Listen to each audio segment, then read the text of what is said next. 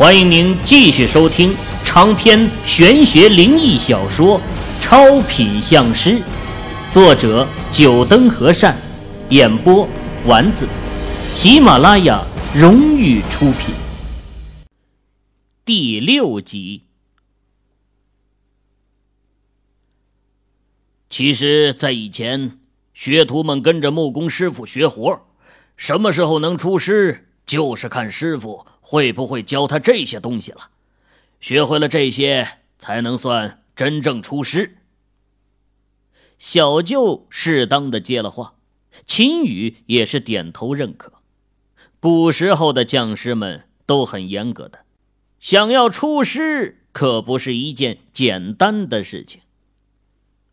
哎，不对，小雨，你这说的这些虽然很不错。可是和我们这里的习俗有些地方不同啊，就你说的陪粮仪式好像就没有，而且也没有出煞仪式啊。张华回味了一会儿，却是发现了一些不同的地方。哼，笨蛋，你也不想想现在是什么年代了，都钢筋水泥房了，哪儿来的粮啊？小雨讲的是以前的习俗。张远桥对自己的这个儿子是怎么看怎么不顺眼，当初背着他辍学去外面闯荡，差点把他气出病来。秦宇朝表哥张华投去了一个节哀的眼神小舅只要一有机会，就会毫不留情的打击表哥，这已经是众人悉数见惯的事情了。张华眸子对他眨了眨，示意秦宇帮他解围，不然就自家老头就能抓住机会数落他半天。啊，其实虽然现在房屋都不需要用到粮了，但是这些仪式还是有的，只是换了一个方式。就拿出煞仪式来说吧，现在的木匠师傅会抓一只公鸡，绕着整栋房屋各处游走。每个门口角落都会放上一些竹条，公鸡走过之处都要有人拿起竹条拍打墙壁，这叫驱煞。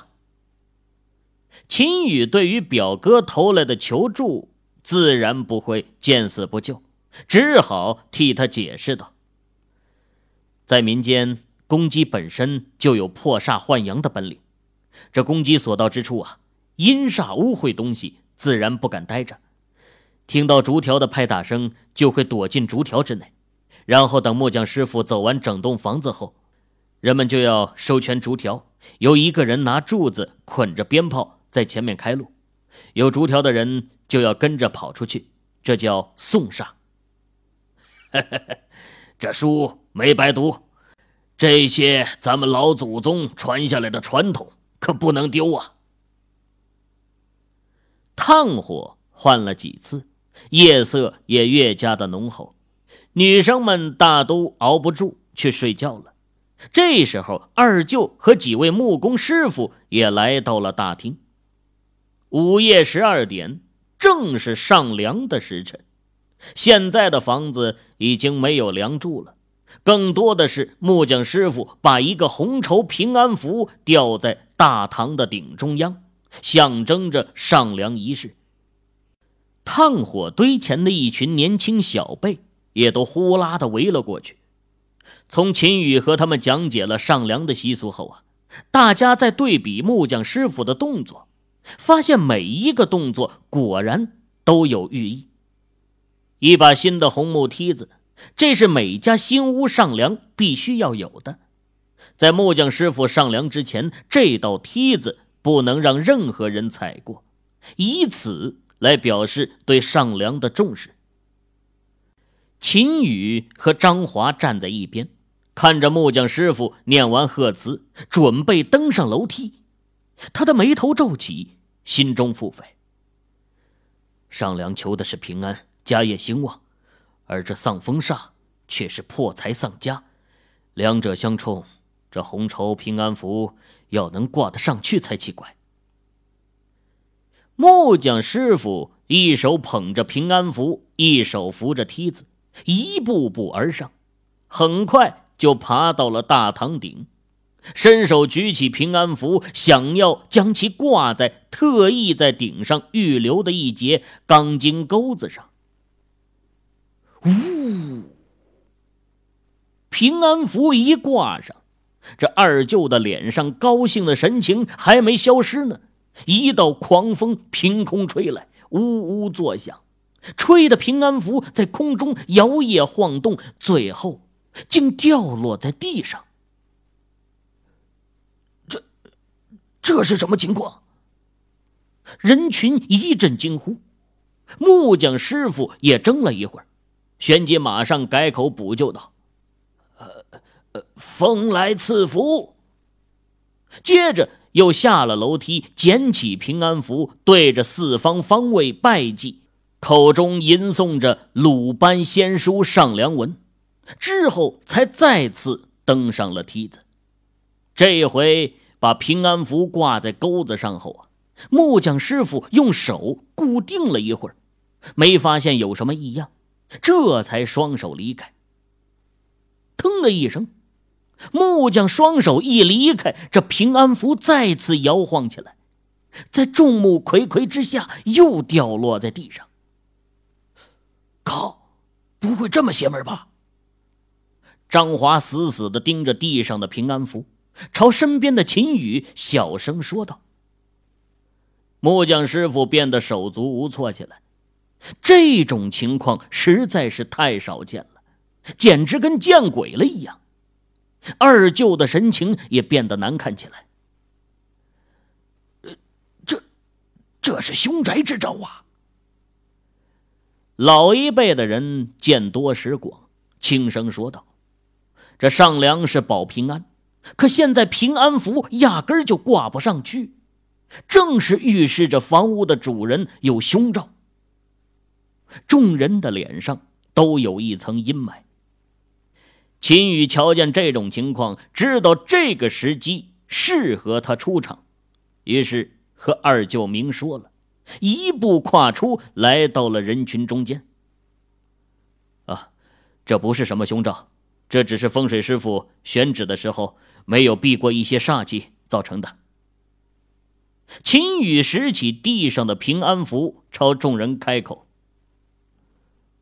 小雨，不要胡说。”秦宇的二舅瞅了眼身边的一位中年男子，出声打断了秦宇。秦宇的目光顺着二舅的眼神朝那中年男子打量了一眼，戴着一顶破毡帽，留着八字胡，此刻脸色有些难看，盯着秦宇开口说道：“哼，一个小辈懂得什么风水学说呀，在这胡言乱语。”我李家为镇上多少户人家看过风水选址，从来没有出过错。哼，如果是李老爷子，自然是不会出错。不过李先生你就难说了。秦宇瞥了一眼对方，庸师害人害己，还目光自大。秦宇也不打算给他留面子了。这样的风水先生继续给人家看风水，只会害了镇上更多的人家。那不然，请李先生告诉我，为什么平安符会挂不上去呢？这，李国芳本想说是因为主家之人有凶兆，只是当着秦宇二舅的面，自然不好说出口。哼，你想说是因为我二舅一家有凶兆，对吧？秦宇讥笑了一声，瞥了眼李国芳，颇为不屑的说道：“风水学说本就玄奥复杂，严谨异常。作为一位风水师，替人选址，必须一丝不苟，反复推敲方可。只是你嘛，哼，黄口白牙！你既然说我选址有问题，你就指出来。要是指不出来的话，你就要当着这么多人的面。”给我下跪道歉！李国芳被秦宇的话语和不屑的神情气得双眸几欲喷火。作为镇上唯一的一位风水师，在镇上谁见到不得笑脸相迎呢？哪户人家做红白喜事都要恭恭敬敬的请他去，现在被一位小辈质疑，自然忍受不住。想要收听更多有声小说，请下载喜马拉雅手机客户端。哎，小雨，秦宇的二舅开口说道，声音带着一丝担忧。说实话呀。对于平安符挂不上，他内心也不是没有怀疑过风水问题，只是李家是镇上唯一懂风水的人家，他就怕秦宇年轻气盛，又说不出个所以然来，到时候没有台阶下。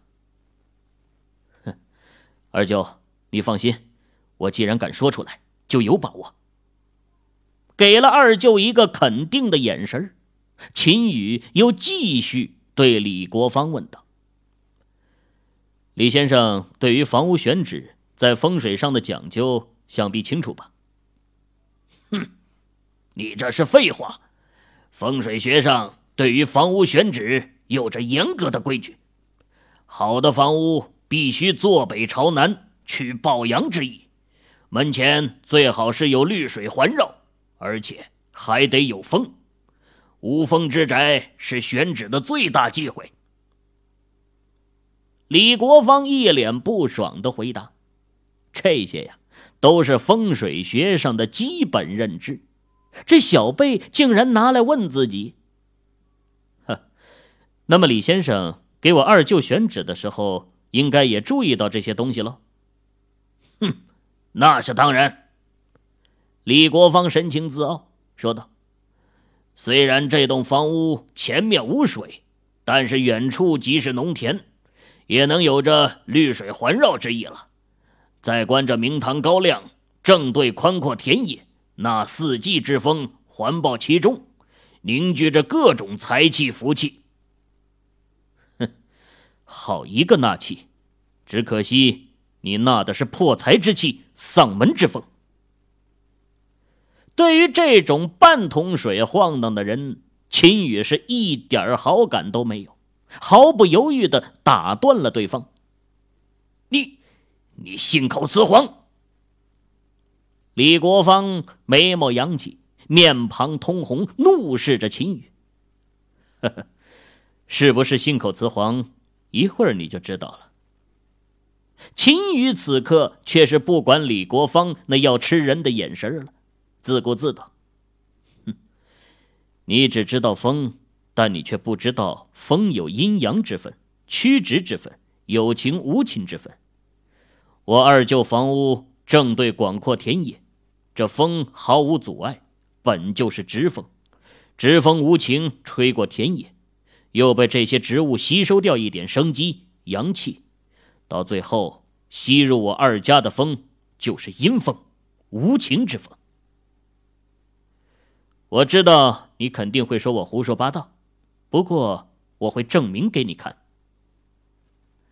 秦宇走到桌子前，抓起一把红米，在八个方位各做一个标记，然后转身朝在一边已经目瞪口呆的张华说道：“表哥，我已经在地上标出八卦方位，你站在每个方位上去感受一下这风。”小雨。这是搞什么名堂？难不成你还真懂风水啊？张华走过秦宇身边的时候，低声询问了一句，这才站到了秦宇标记的方位上。表哥，你现在站的是前位，说说你现在的感觉。感觉没什么感觉呀，就觉得和刚才一样。呵呵，很好。你再去其他方位站一下。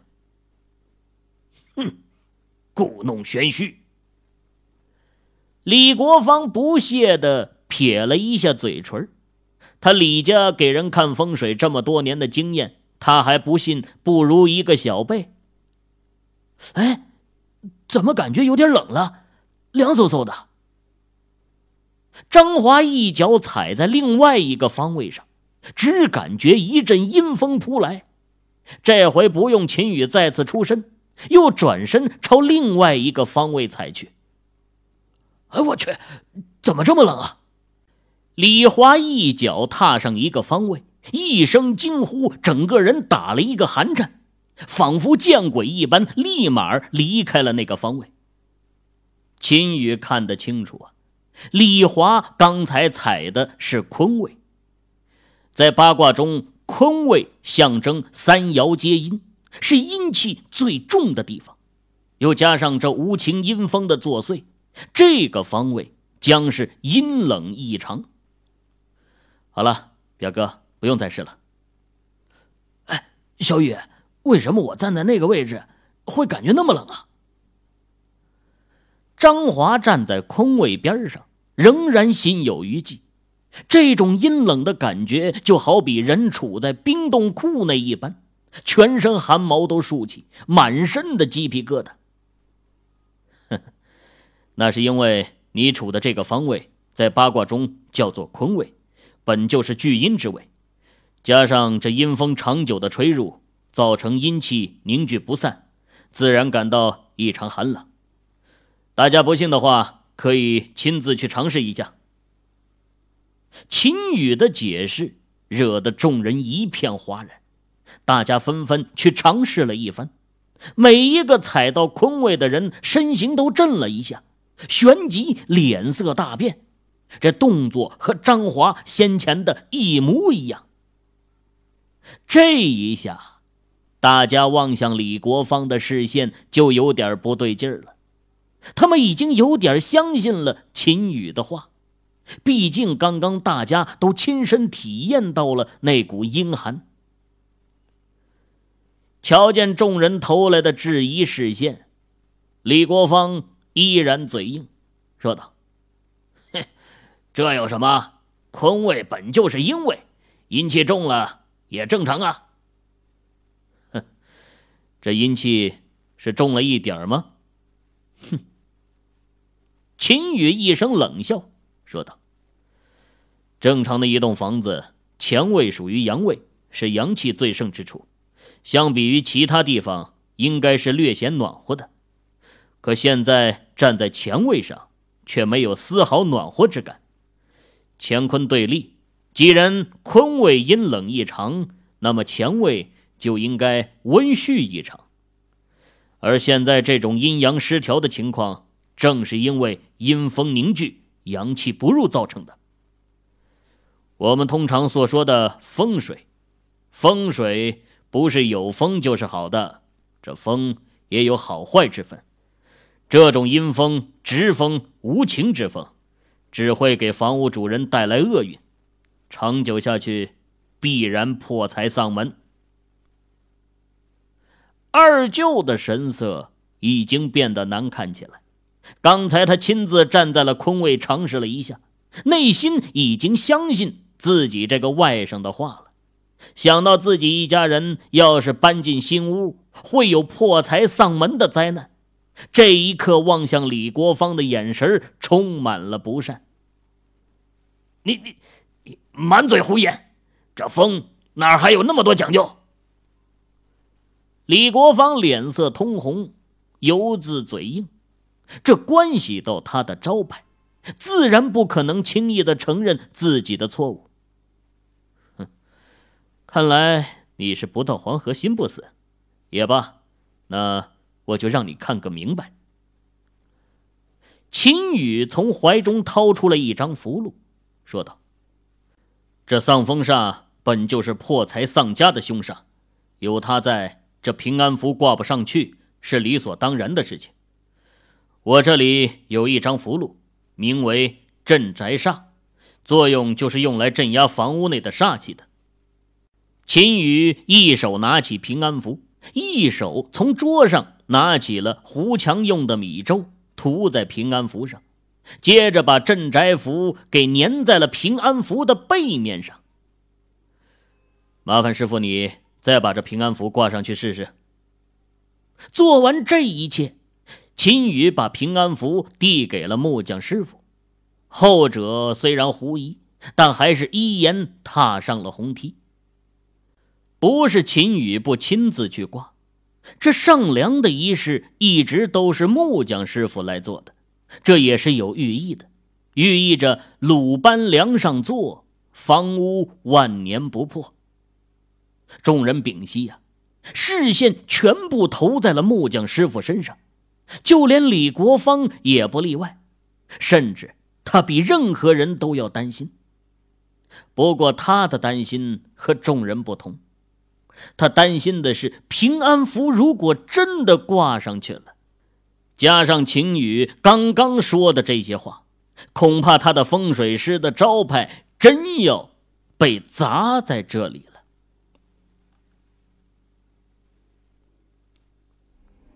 各位听友，您刚才收听到的是喜马拉雅荣誉出品的长篇玄学灵异小说《超品相师》，作者九灯和善，演播丸子。更多精彩有声书尽在喜马拉雅。